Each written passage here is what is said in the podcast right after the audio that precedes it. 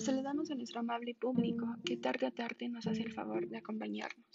Yo soy su host y este programa lo vamos a dedicar a la proeza que realizó Betty Robinson, la mujer más joven que siendo adolescente ganó la primera medalla de oro en los Juegos Olímpicos de 1928 celebrados en Ámsterdam, Holanda. De igual manera, quiero invitarlos a mis redes sociales, Facebook, Twitter e Instagram para que me regalen un follow. Elizabeth Robinson, mejor conocida como Betty Robinson, nació el 28 de agosto de 1911 en la ciudad de Illinois, Estados Unidos. Fue descubierta por el entrenador Price en el año de 1928, quien la invitó a incorporarse al equipo de atletismo en que estaba integrado únicamente por varones.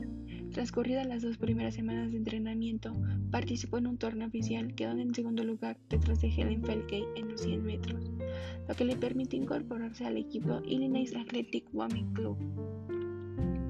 En junio de ese mismo año, Robinson volvió a competir en un torneo superando a Felkey y estableciendo un récord mundial de 12 segundos.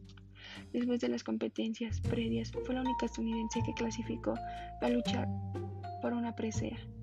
Robinson corrió la gran final de los 100 metros, superando a sus contrincantes y haciendo el recorrido de 12 segundos y 4 centésimos. El día de la gran competencia, Robinson y Rosenfeld quedaron colocados en los carriles centrales, lo que auguraba un mano a mano emocionante. Llegaron prácticamente iguales a la meta, al punto que hubo confusión acerca de quién había obtenido el triunfo. Los canadienses iniciaron los festejos, creyendo que Rosenfeld había ganado. Finalmente se aclaró y se dictaminó que la triunfadora era Robinson, lo que significó la primera medalla de oro para el atletismo femenil de Estados Unidos. Después de, este gran éxito, Robinson fue homenajeada en varias ciudades. Era consciente de su gran talento, por lo que se dedicó a entrenar. Su siguiente meta eran los Juegos Olímpicos de Los Ángeles en 1932. Sin embargo, jamás logró imaginar que la desgracia se cernía sobre ella. Una tarde del verano de 1931, le pidió a su primo Wilson Palmer, quien poseía una avioneta, para que realizaran un vuelo.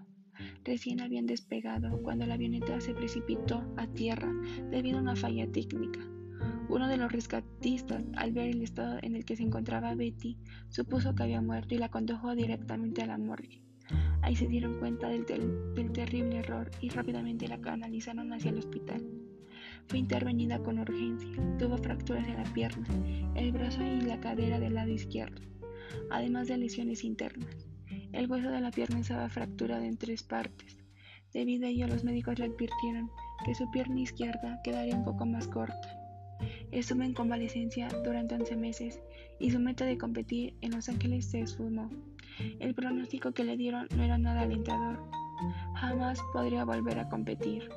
A pesar de la opinión de los médicos y especialistas, Robinson, animado por su familia y amigos, empezó a tratar y a medida que transcurría el tiempo iba incrementando sus entrenamientos. Su meta estaba puesta en los Juegos Olímpicos de Alemania. Tuvo que vencer a la adversidad. Comprendió que no podía competir en los 100 metros, por lo que se decidió inscribirse en el equipo de relevos de 4 por 100 metros, consiguiendo con los demás integrantes su segunda medalla de oro. Gracias por acompañarnos en un episodio más de este podcast. Espero volverlos a ver pronto.